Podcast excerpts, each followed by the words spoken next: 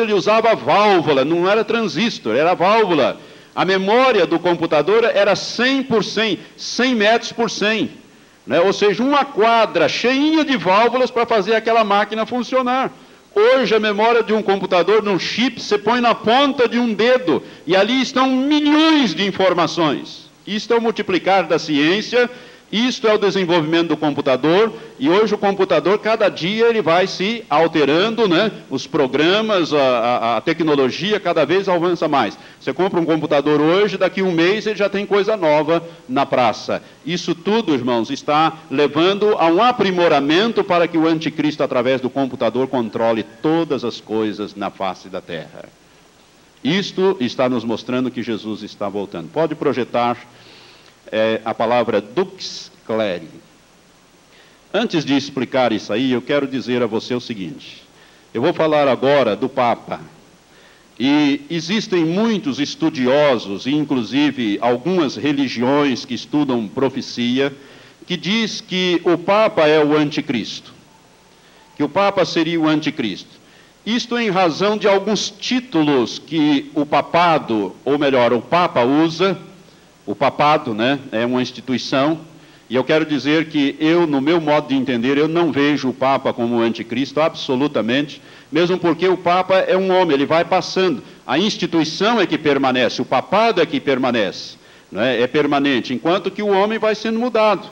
E de acordo com aquela, aquele sonho que eu tive quando eu creio que Deus me mostrou o anticristo, ele é um moço novo, em torno de 35 a 40 anos.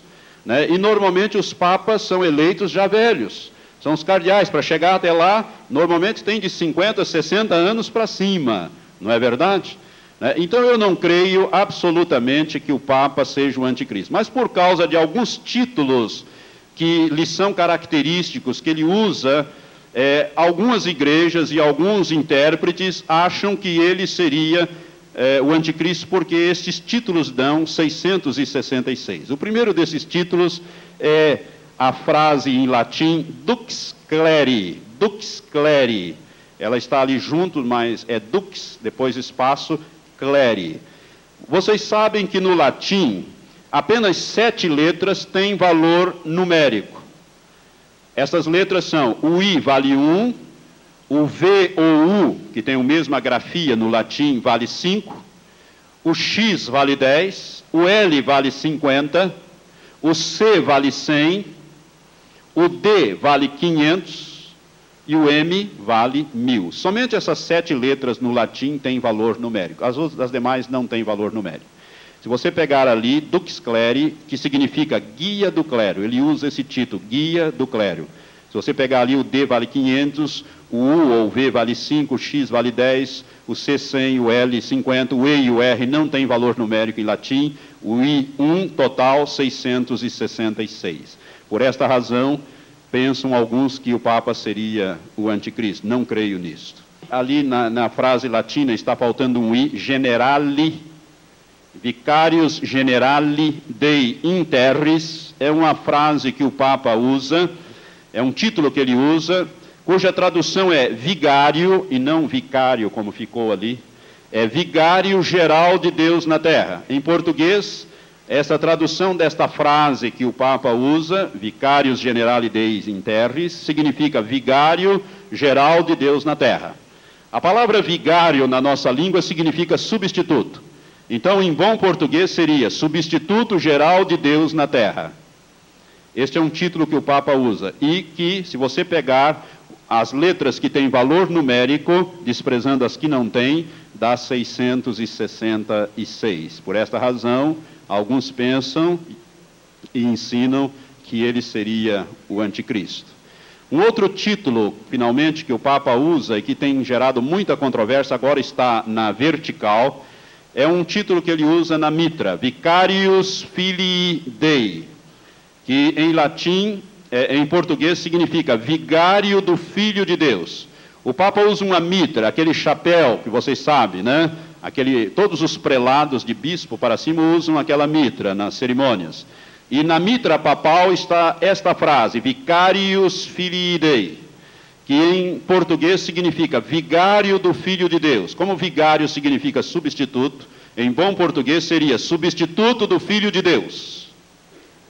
Então o Papa usa na mitra este título, substituto do Filho de Deus.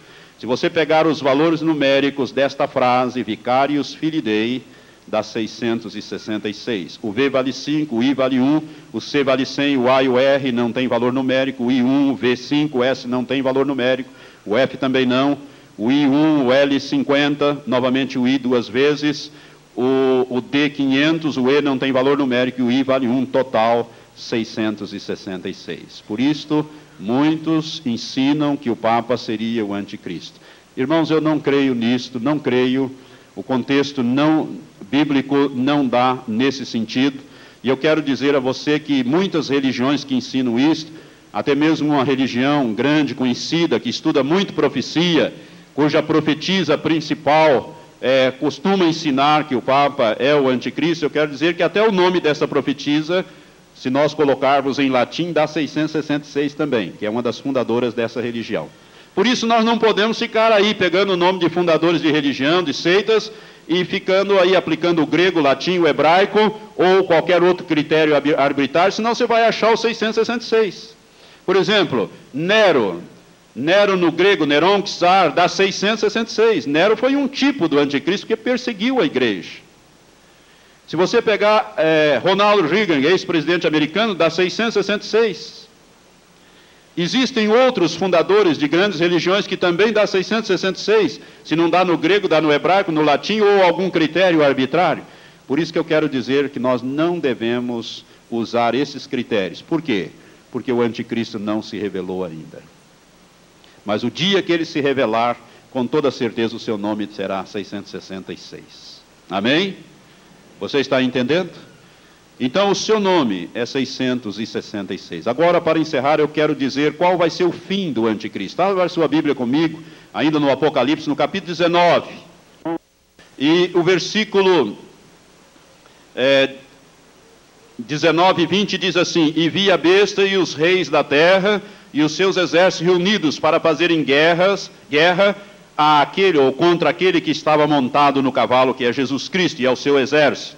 E a besta foi presa, e com ela o falso profeta, que fizera diante dela os sinais com que enganou os que receberam o sinal da besta e os que adoraram a sua imagem. Estes dois foram lançados vivos no lago de fogo que arde com enxofre, e os demais foram mortos pela espada que saía da boca daquele que estava montado no cavalo, que é Jesus Cristo e todas as aves se fartaram das carnes dele. Aqui nós temos uma descrição da batalha do Armagedon na sua etapa final, que eu vou abordar mais para frente. Mas eu quero dizer que quando Jesus voltar em poder e grande glória, com os anjos e a igreja com eles, se travará esta batalha, Jesus vencerá esta batalha, e o falso profeta e o anticristo serão aprisionados e lançados vivos no lago que arde com fogo e enxofre.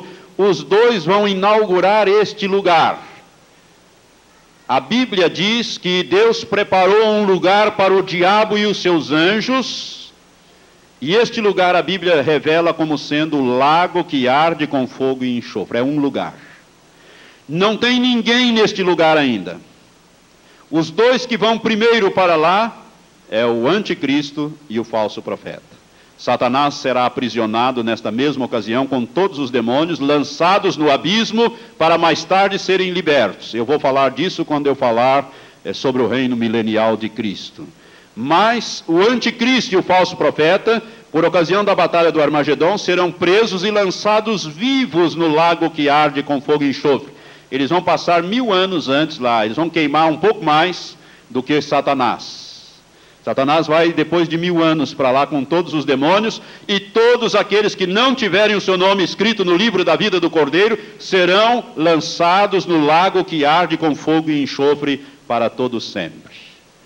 Irmãos, o fim do anticristo, do falso profeta, é no lago que arde com fogo e enxofre. Inclusive o inferno, que é um lugar, ele também será lançado no lago que arde com fogo e enxofre. Num lugar bem amplo, vasto, que é o lugar de sofrimento definitivo.